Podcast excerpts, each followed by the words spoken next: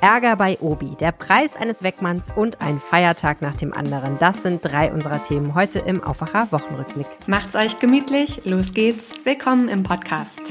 Bonn Aufwacher. News aus Bonn und der Region, NRW und dem Rest der Welt. Jeden Tag das Wichtigste in 15 Minuten. Das ist der Aufwacher. Samstags dann mit etwas mehr Zeit und einem Rückblick auf die Woche in NRW. Mein Name ist Paula Rösler. Und mein Name ist Helene Pawlitzki. Meist geklickt. So, Paula, und als erstes sprechen wir über ein Thema, was viele Menschen auf RP Online bewegt hat. Die Obi-Zentrale in Wermelskirchen, die entlässt 150 Mitarbeiterinnen und Mitarbeiter. Diese Meldung hat extrem für Wirbel gesorgt. Kein Wunder, denn so eine Entscheidung ist natürlich extrem bitter für alle Betroffenen und wirkt sich ja auch meistens nicht besonders gut aufs Betriebsklima aus. Und das scheint auch hier so die Stimmung zu sein. Wie ist denn die Stimmung in Wermelskirchen, wo ich gar nicht wusste, dass die Obi-Zentrale sitzt? Total interessant.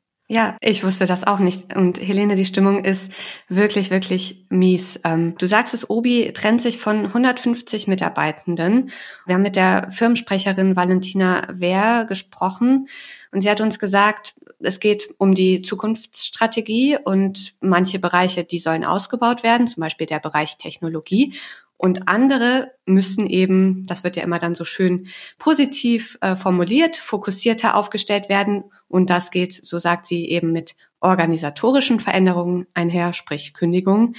Ja, und äh, konkret bedeutet das, dass diese 150 Stellen gestrichen werden und die Mitarbeiter und Mitarbeiterinnen haben ja ein sogenanntes Angebot zum freiwilligen Ausscheiden äh, auf den Tisch gelegt bekommen. Hm, das klingt natürlich erstmal besser als das Wort Kündigung, so ein Angebot zum freiwilligen Ausscheiden. Wie reagieren denn die Angestellten? Also die sind natürlich gefrustet. Ne? Wir haben mit einem äh, Mitarbeiter gesprochen, der namentlich nicht genannt werden möchte, aus, wie er sagt, Angst um seinen Job. Und der stellt das Ganze schon echt ganz schön drastisch dar. Er sagt also, die Kolleginnen und Kollegen in Probezeit, die werden sofort entlassen. Die müssten wohl auch unverzüglich äh, das Gebäude verlassen. Ähm, ja, und dann sagt er eben auch, dass die Kollegen, die diesen, dieses Angebot äh, zur freiwilligen, zum freiwilligen Ausscheiden bekommen haben, dass die schon auch so ein bisschen Druck kriegen, das dann eben zu unterschreiben. Betroffen seien demnach dann auch alle Abteilungen und sowohl junge als auch erfahrene Kollegen und auch Kollegen mit äh, 20 oder 30 Jahren schon im Unternehmen. Ein weiterer Vorwurf, den er genannt hat, ist, dass eben die Folge des Ganzen auch ist, dass die Mitarbeiter, die bleiben, ja, ausgequetscht werden, so hat er es formuliert, und eben diese fehlenden Ressourcen kompensieren müssen. Und ja, das Arbeitsklima insgesamt ist äh, in seinen Worten sehr vergiftet. Ausgequetscht, das klingt ja richtig, richtig krass. Was, was sagt denn Obi zu diesen Vorwürfen? Ja, die halten natürlich dagegen. Klar, ähm, die Unternehmenssprecherin Valentina Wehr hat uns gegenüber schon auch betont, dass es natürlich so ist, dass nicht jede Entscheidung von allen Mitarbeitenden so rundum immer nachzuvollziehen ist, aber dass ihnen auch schon daran gelegen ist, natürlich ähm, eine offene und wertschätzende Kommunikation äh, zu pflegen zu den Mitarbeitenden. Und ja, sie führt das Ganze eben auch auf die wirtschaftlichen Herausforderungen zurück, auf das Konsumentenverhalten. Äh, und ja, diesen Herausforderungen möchte sich das Unternehmen eben stellen. Und letztendlich sagt sie, seien diese Entscheidungen unter Abwägung aller Faktoren für alle Beteiligten und natürlich auch im Dialog mit den diversen Betriebsräten und mit maximaler gesellschaftlicher, sozialer und wirtschaftlicher Verantwortung getroffen worden. Das sind ihre Worte. Hm. So, so. Na gut. Der Baumarktriese Obi hat 150 Mitarbeitern ein sogenanntes Angebot zum freiwilligen Ausscheiden vorgelegt. Die Stimmung ist leider trotzdem mies. Über die weiteren Entwicklungen halten wir euch natürlich auf RP Online auf dem Laufenden. Der Woche. Duisburg-Marxloh, der Name dieses Stadtteils ist bundesweit bekannt. Er gilt als sozialer Brennpunkt. Die Polizei in NRW warnte schon vor einigen Jahren, dass sich normale Menschen dort nicht mehr auf die Straße trauen, weil kriminelle Clans ihr Unwesen treiben. Diese Situation hat sich seitdem ein bisschen entschärft, aber Marxloh ist immer noch bekannt für Problemhäuser mit Wuchermieten und wilde Müllkippen. Und jetzt auch für Terror auf dem Schulhof. Der Schulleiter der Herbert Grillo Gesamtschule hat diese Woche gegenüber unserer Redaktion Alarm geschlagen. Mehrmals die Woche rufe er die Polizei, weil junge Männer, die nicht auf die Schule gehen, Schüler und Schülerinnen und Lehrpersonal terrorisieren. Christian Schwertfeger kennt die ganze Geschichte. Hallo Christian. Hallo. Weshalb muss die Polizei so oft äh, zu der Gesamtschule Marxloh kommen? Ja, weil ortsfremde Personen, nicht ortsfremde, schulfremde Personen halt äh, beinahe täglich äh, einfach auf das Schulgelände kommen, in das Schulgelände eindringen und äh, dort äh, Lehrer, Schüler und äh, sonstiges Schulpersonal äh, ja auch äh, verbal, aber auch äh, teilweise körperlich attackieren, bedrohen, belästigen. Äh, sie gehen dort, äh, man kann schon sagen, kriminellen, kriminellen Geschäften nach. Äh, Drogen äh, wird dort gehandelt, es wird Drogen konsumiert und Glücksspiel wird dort betrieben. Ähm, also alles sehr, sehr unschön. Total verrückt. Ich habe mich echt gesagt gefragt, normalerweise hat so ein Schulgebäude ja einen Hof und einen Zaun oder eine Mauer. Wie kommen diese Leute denn überhaupt auf Schulgelände einfach so? Ja, die Schule ist wirklich ein bisschen, was äh, äh, baulich betrifft, ein bisschen anders. Also mitten durch den großen Hof führt eine öffentliche Straße. Ja. Ähm, dort können Autos, äh, fahren Autos lang, rasen auch Autos durch. Und da kann auch jeder äh, lang spazieren, äh, der möchte und das wird auch gemacht und äh, so kann man relativ einfach, äh, wenn man in die Schule will, wenn man äh, sich dort aufhalten will, halt ohne Probleme äh, betreten. Natürlich ungünstig. Ja, total. Was sagt die Polizei dazu? Ja, also die waren in diesem Jahr äh, 25 Mal schon an der Schule und das sind diese 25 Mal beziehen sich nur auf die Schulzeit, also äh, wenn Unterricht stattfindet. Äh, hinzu kommen noch Einsätze äh, unbestimmter äh, Anzahl äh, die dann in den Abendstunden und nachts nach äh, stattfinden, wenn, wenn ein Einbruch dort stattfindet oder irgendwelche Feuer dort gelegt werden, weil der Rektor sprach auch von Brandstiftung. Ja, also das ist wirklich krass. Also ist, äh, in der heutigen Zeit äh, sowas möglich ist. Also ich, als ich davon gehört habe, habe ich auch gedacht, auch wenn es Marxloh ist äh, und selbst da habe ich es jetzt nicht so für möglich gehalten, äh, dass sowas äh, da passiert. Auch die Polizei sagt, es gibt keine Schule, äh, die vergleichsweise äh, viele Polizeieinsätze zu vermelden hat. Also ähm, ja, ist sehr, sehr angespannt dort die äh, Situation. Und ja, die Polizei hat sie auf jeden Fall im Blick. Man muss ja auch nochmal betonen, dass das nicht die Schülerinnen und Schüler sind, die diese Polizeieinsätze verursachen, ne? Also, sondern es sind wirklich einfach Leute, die da gar nichts zu tun haben. Ja, das sind junge Erwachsene, äh, könnten auch Jugendliche sein, die wohnen halt dort in der Gegend, ähm, wenn man die Gegebenheiten so ein bisschen kennt. Also äh, die Schule liegt halt auch mehr oder weniger in einem Wohngebiet. Es, äh, ich sage jetzt mal, da wohnt nicht die High Society von Duisburg. ja, äh, es ist äh, ein sozialer Brennpunkt. Und äh, von aus diesen Häusern, das sind größere Mehrfamilienhäuser, kommen dann die jungen Erwachsenen raus und halten sich dann halt auf der Schule auf und suchen dort dann auch ihre Opfer. Mhm. Weil der Schulleiter sagte auch, es wird auch teilweise gezielt nach Schülern Ausschau gehalten. Ja. Normalerweise sind ja die Kommunen für die Schulen zuständig. In diesem Fall die Stadt Duisburg. Hat die denn schon gesagt, ob die jetzt mal was unternehmen will dagegen? Ja, für Schulen ist in Nordrhein-Westfalen äh, als Aufsichtsbehörde äh, die Bezirksregierung Düsseldorf erstmal ober, äh, als Oberbehörde äh, zuständig. Ähm, die haben sich auch äh, schon äh, ins Bild setzen lassen, waren auch schon vor Ort, ähnlich wie die Stadt Duisburg, die natürlich auch äh, beteiligt ist. Und die Stadt Duisburg sagt, ja, äh, wir äh, wollen was machen. Es wird geprüft, zum Beispiel, äh, dass um die Schule Zäune errichtet werden können, vielleicht auch sogar eine Videoüberwachungsanlage.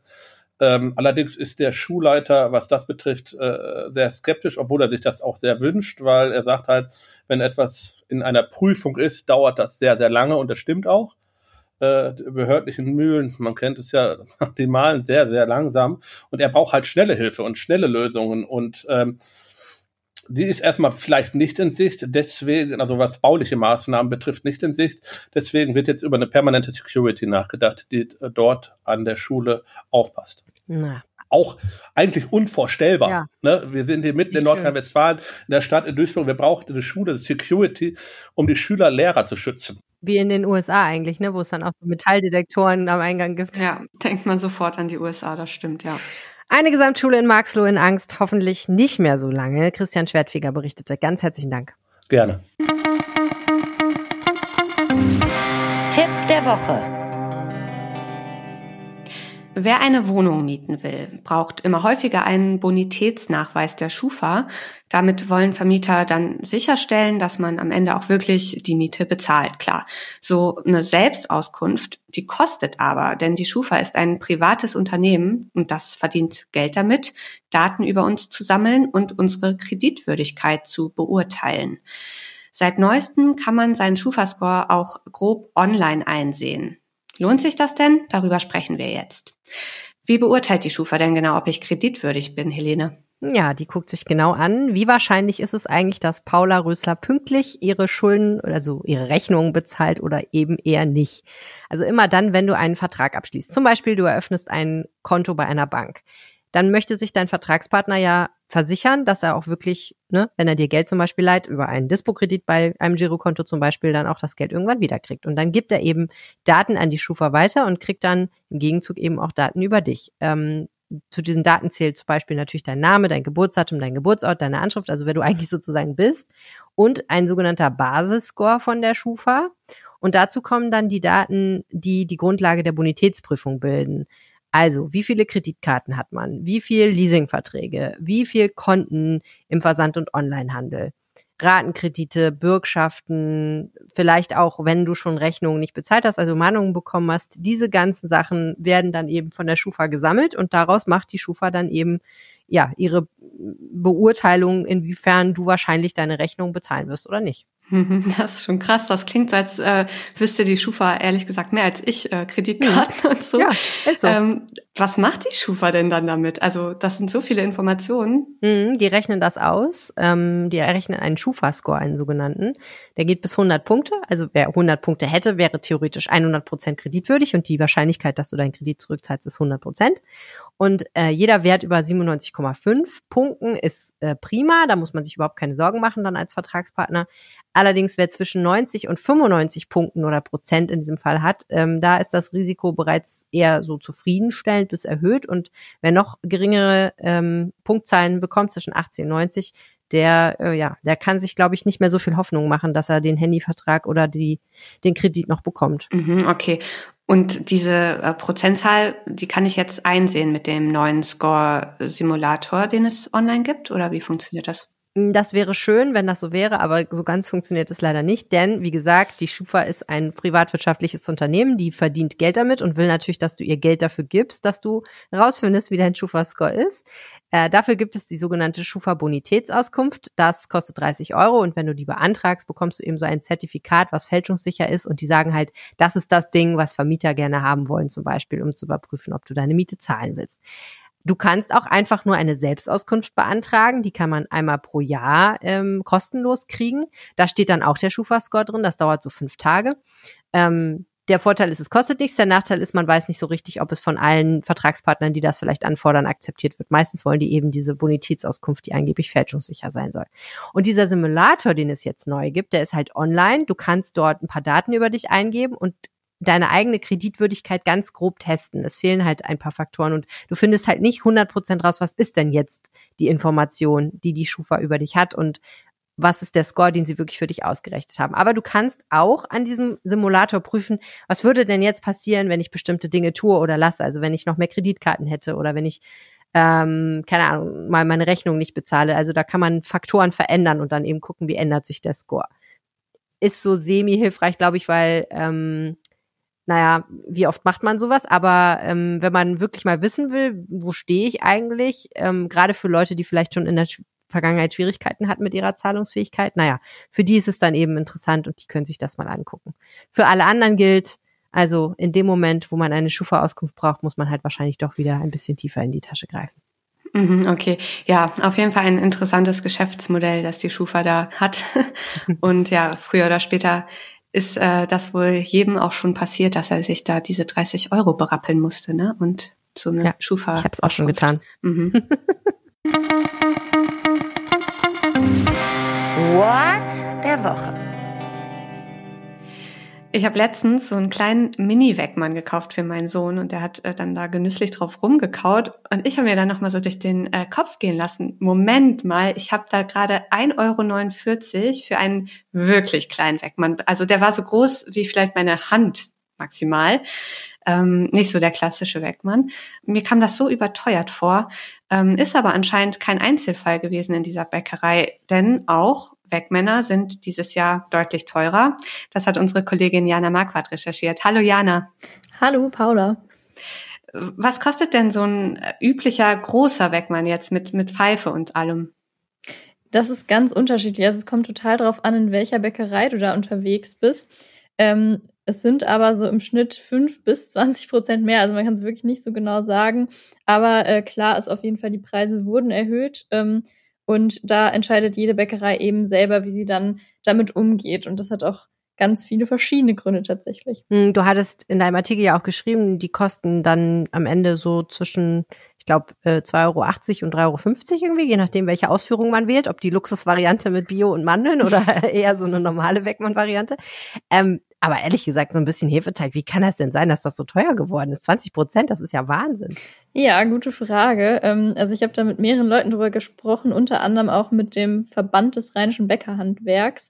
Ähm, und die meinten, das äh, liegt vor allem halt daran, dass ja die Rohstoffpreise so krass gestiegen sind. Also um rund 40 Prozent, kann man sagen.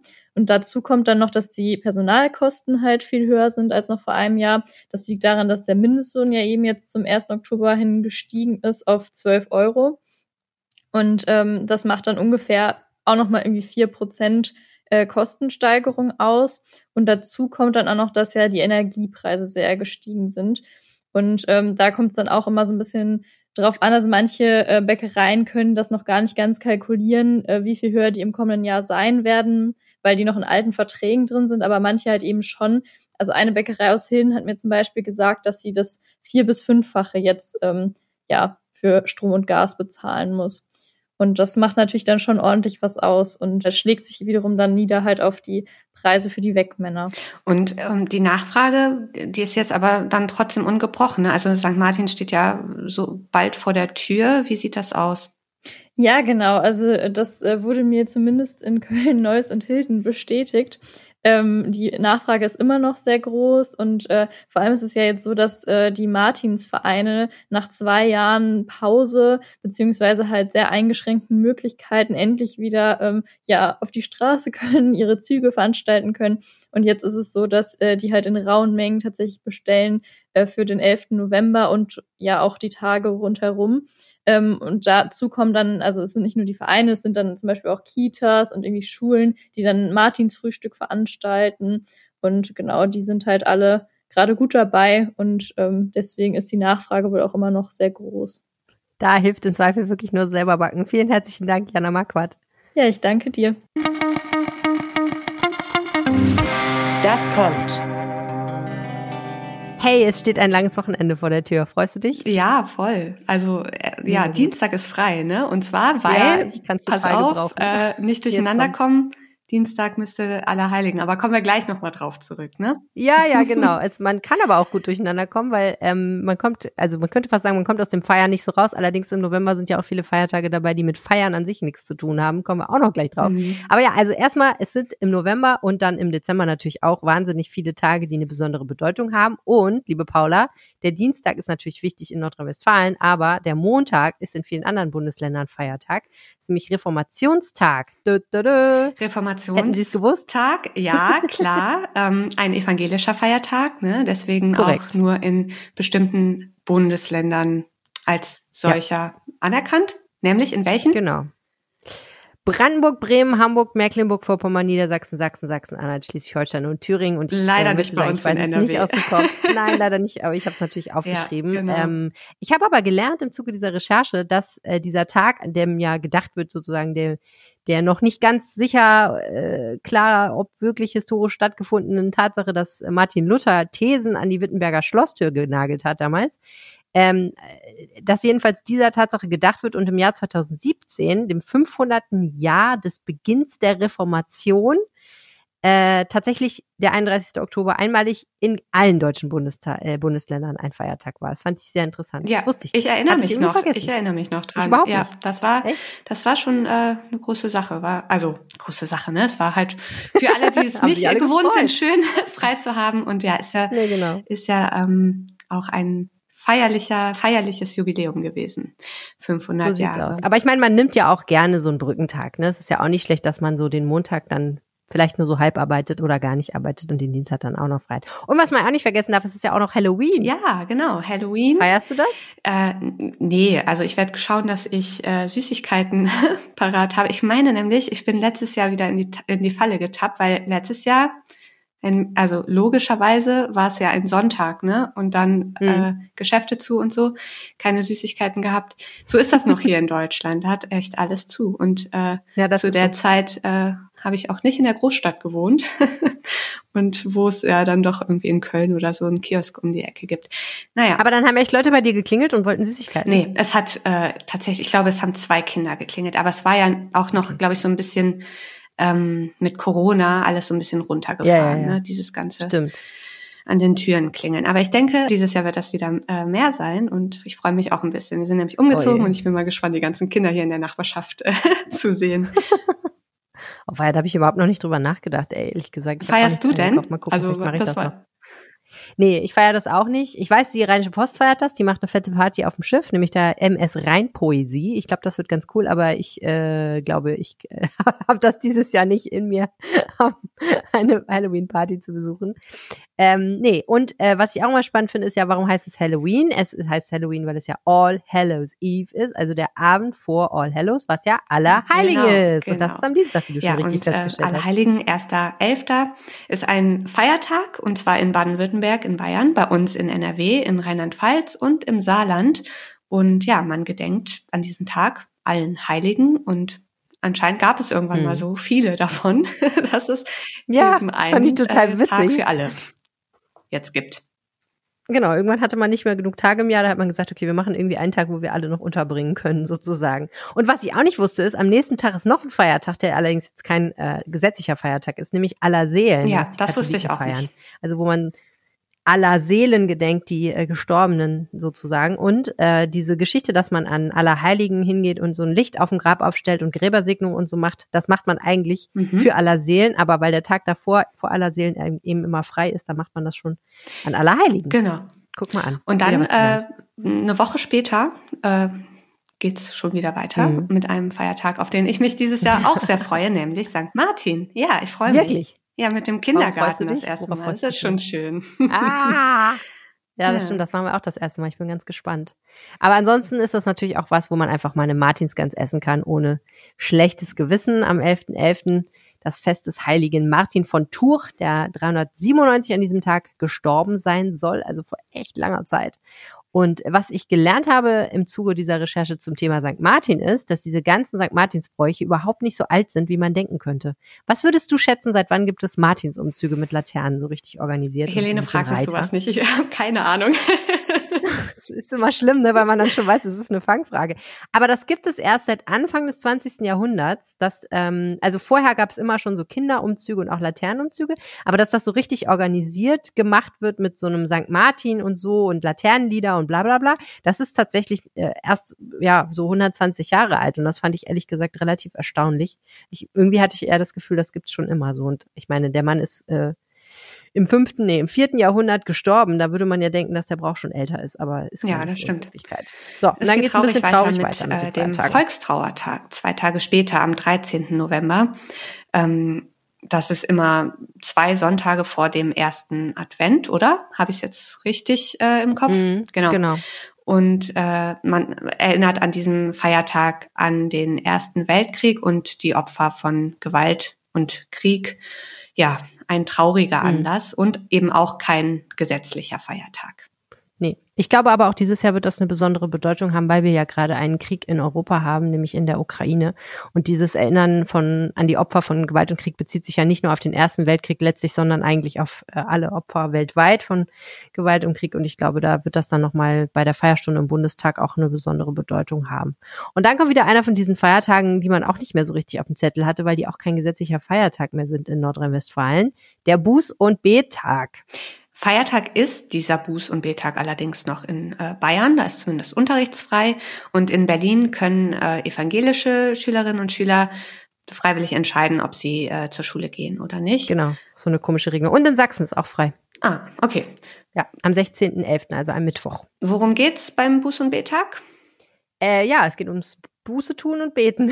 also ähm, äh, Sünden Buße bereuen im Sinne von, so, genau, ja, ja mhm. sagen, oh nein, ich habe alles falsch gemacht. Und äh, beten, also einfach mal überlegen, sollte ich eigentlich vielleicht äh, die Dinge ein bisschen anders angehen, als ich das im Moment tue. Ist ja vielleicht auch eine gute Idee, kurz vor Weihnachten nochmal zu, zu überlegen, ob das alles so richtig läuft. Ähm, ja, und ich meine, da wird sich auch der eine oder andere noch dran erinnern. 94 wurde ja beschlossen, dass dieser Tag kein äh, arbeitsfreier Tag mehr sein soll. Und zwar mit der lustigen Begründung, dass die Arbeitgeber ja schon sehr stark belastet werden durch die Beiträge zu der damals neu eingeführten Pflegeversicherung. Und deswegen hat man gesagt, okay, wenn die da mehr Belastung haben, dann kann man ja auch einfach dafür sorgen, dass die Arbeitnehmer ein bisschen mehr arbeiten und dann wird das alles wieder schön ausgeglichen. Das fand ich immer schon ein bisschen merkwürdig. Es gab immer wieder Diskussionen darüber, den wieder einzuführen, aber irgendwie hat es nie geklappt. Eine durchaus lustige Begründung, das stimmt. Ja, also generell diese ganzen Feiertage, die christlichen Feiertage, da steht ja alles auch so ein bisschen in Frage. Frage, ne, ob das noch so hm. zeitgemäß ist oder ob man da ja. mal irgendwie sich was Neues überlegt. Genau. Ja, haben wir noch einen vergessen? Zwei haben wir sogar noch. Also, nee, ja, ja, doch zwei tatsächlich im November dieses Jahr. Der erste ist der Totensonntag am 20.11. Das ist ein Sonntag, da steht natürlich gar nichts in Frage, weil das überhaupt keine Auswirkungen hat. Da gedenkt man der Verstorbenen. Und dann kommt das, worauf sich Paula schon das ganze Jahr freut. Der erste Advent natürlich. Ja, ich freue mich nicht das ganze Jahr, aber inzwischen freue ich mich tatsächlich schon auf Weihnachten, ohne jetzt irgendwie ja. hier schon äh, Lebkuchen am Start zu haben oder so. Aber ich freue mich, wenn es dann soweit ist. Ich habe ich hab äh, Lust auf die Adventszeit. Ich habe Sehr gut. Genau. Ich habe schon, ich habe schon Lebkuchen. ich kaufe mir immer sofort Lebkuchen Sehr ab August, wenn es die gibt. Ich finde die einfach geil. Du bist eine von denen, also okay. Ja, ich bin eine von ich denen. Frag ich frage mich das immer, zu. wer kauft das denn? Ja, kannst du mal sehen. Es schmeckt bestimmt vor allem gut äh, dieses Wochenende, ne? Bei weiterhin über 20 Grad. Stimmt, wir müssen auch aufs Wetter gucken. Ja. Ja, das ist irre, ne? Aber ich, also ich stehe dazu, ich esse auch bei 20 Grad äh, Lebkuchen. Wie wird denn das Wetter? Es bleibt so warm, ne? Wie äh, gestern auch schon. Das war ja auch schon echt, äh, man kann es kaum glauben. Irgendwie. Ich bin aus der Tür gegangen und dachte, T-Shirt-Wetter. Moment. ja, T-Shirt-Wetter, absolutes T-Shirt-Wetter. Das tut total gut, finde ich. Und ja, obwohl man schon so denkt, oh, Klimawandel, damn, sollte nicht so warm sein. Es ist total ungewöhnlich für Oktober. Ja. Das, äh, das ist so, ja. Und schon mhm. fast November, wenn man mal überlegt. Ne? Es gab ja immer mal so ein paar warme Tage Anfang Oktober, aber naja, gut. Kann man nichts machen. Habt ein schönes, warmes Wochenende. Danke fürs Zuhören. Mein Name ist Paula Rösler. Und mein Name ist Helene Pawlitzki. Macht's gut. Tschüss. Mehr Nachrichten aus Bonn und der Region gibt's jederzeit beim Generalanzeiger. Schaut vorbei auf ga.de.